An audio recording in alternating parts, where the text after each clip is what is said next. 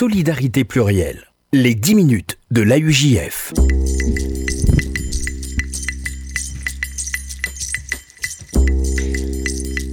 Bonjour à toutes, bonjour à tous et bienvenue dans les 10 minutes de la UJF, le rendez-vous hebdomadaire de l'appel unifié juif de France sur RCJ. Et nous avons le plaisir aujourd'hui d'être accompagné par euh, Elena Athias. Bonjour Elena. Bonjour Jonathan. Vous êtes responsable euh, du service leg et donation euh, au sein de la UJF pour le Fonds social. Et nous avons également, nous sommes en compagnie au téléphone de Daniel. Bonjour Daniel. Bonjour. Vous êtes en ligne avec nous euh, depuis le nord de la France, près de Lille exactement. On va euh, vous entendre dans, quelques instants. Tout d'abord, euh, Elena, évidemment, une, une question fondamentale. Qu'est-ce que sont les legs et donations? D'accord. Donc, euh, les legs, euh, c'est la possibilité de transmettre tout ou partie de son patrimoine mhm. par testament. Donc, ça se réalise uniquement au décès. La donation, c'est la, possibilité de transmettre euh, bijoux, œuvres d'art, titres, biens immobiliers de son vivant. Il y a aussi une dernière possibilité, c'est de faire bénéficier, par exemple, le Fonds social juif unifié d'une assurance vie. Et mhm. ça se réalise également au décès. Et donc ces démarches-là vont servir à financer ensuite les, les, actions, les projets, les œuvres du, Fonds social. Exactement, Jonathan. Ça permet de poursuivre toutes les actions du Fonds social euh, euh, tout au long de l'année. Concrètement, comment fait-on? Quand on a envie de, de, contribuer au, au projet du, Fonds social, on vous téléphone, on, vous donnera, on donnera évidemment à nos auditeurs de, toutes vos coordonnées parce que vous les avez sous les yeux. Euh, comment fait-on pour, pour, par exemple, faire un, un leg ou euh, tout simplement? Voilà, alors on peut contacter euh, notre département, mmh. effectivement je communiquerai mes coordonnées, ou on peut contacter son notaire mmh. avec qui on a l'habitude bah, de réaliser ses projets de vie, mmh. en lui indiquant bah, sa situation familiale pour qu'il vous conseille au mieux. Par exemple, euh, quand on a un enfant ou plusieurs, il est impératif de respecter euh, la part qui leur est dévolue euh, par la loi.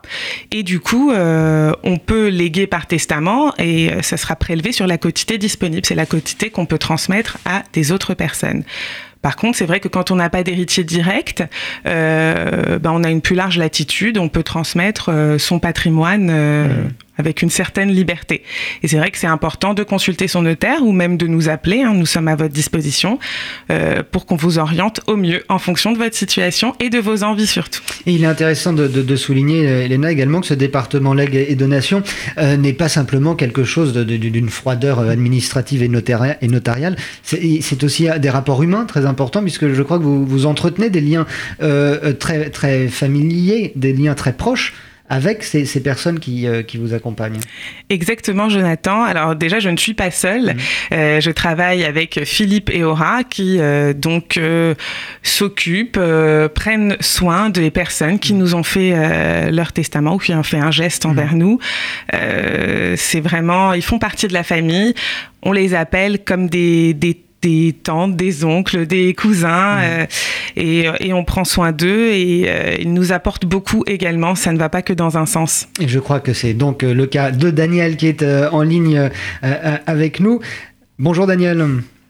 Bonjour. Euh, vous avez euh, entendu euh, ce, que, ce que venait de dire Elena. Vous êtes vous-même accompagné, si je puis dire, par le, par le, Fonds social que vous avez décidé de, de, soutenir. Est-ce que vous pouvez nous, nous dire comment s'est déroulée votre démarche vous concernant? Eh bien, écoutez, n'ayant pas d'héritier direct, et je pense que j'ai eu beaucoup de chance dans, dans ma vie, donc euh, je me suis dit qu'il fallait que je, je, donne aussi un petit coup de pouce aux personnes qui, euh, qui en ont besoin. Je me souviens plus très bien où j'ai trouvé le numéro, mais j'ai appelé, j'ai appelé le FSIJU euh, qui donc m'a donné un rendez-vous. La personne est venue chez moi ici à Lille. Mhm. On a discuté de, de ma situation, de ce que je pouvais faire.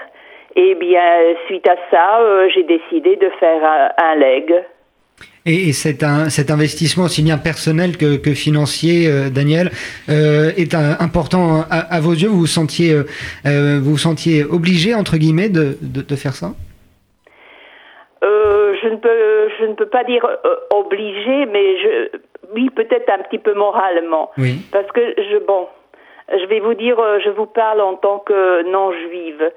Et j'ai quand j'ai rencontré le judaïsme par l'intermédiaire des émissions du regretté rabbin Josia Eisenberg, il m'a il m'a interpellé. Ces émissions m'ont vraiment interpellé. J'ai commencé à, à m'intéresser au judaïsme et j'ai trouvé qu'il nous a donné énormément, énormément.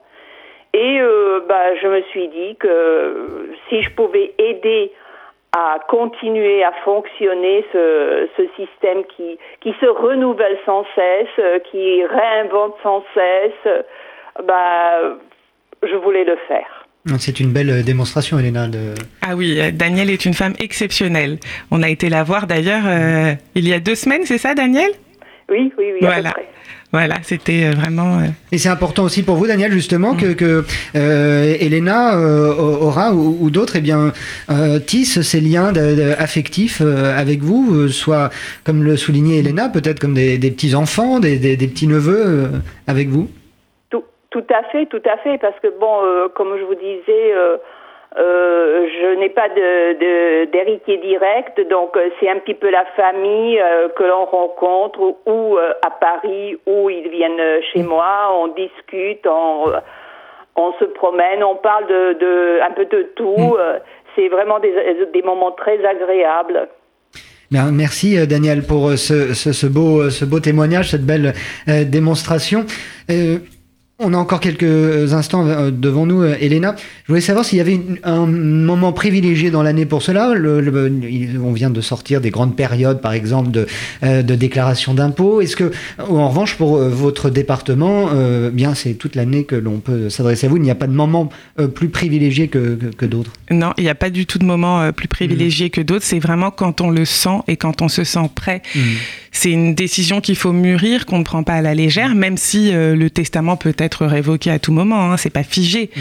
Mais c'est vrai que quand on prend la décision d'aller voir son notaire ou de nous contacter, c'est qu'on est déjà un peu lancé.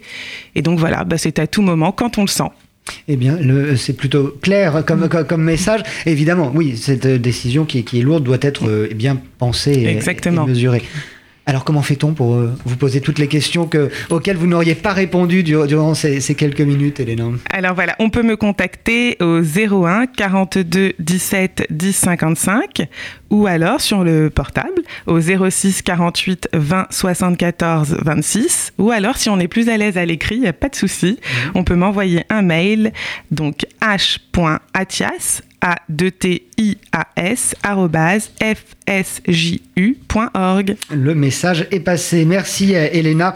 Merci à vous également euh, Daniel Daniel intervenu euh, dans cette euh, émission. Les 10 minutes de la UGF c'est fini pour cette semaine, mais on se retrouve évidemment mercredi prochain.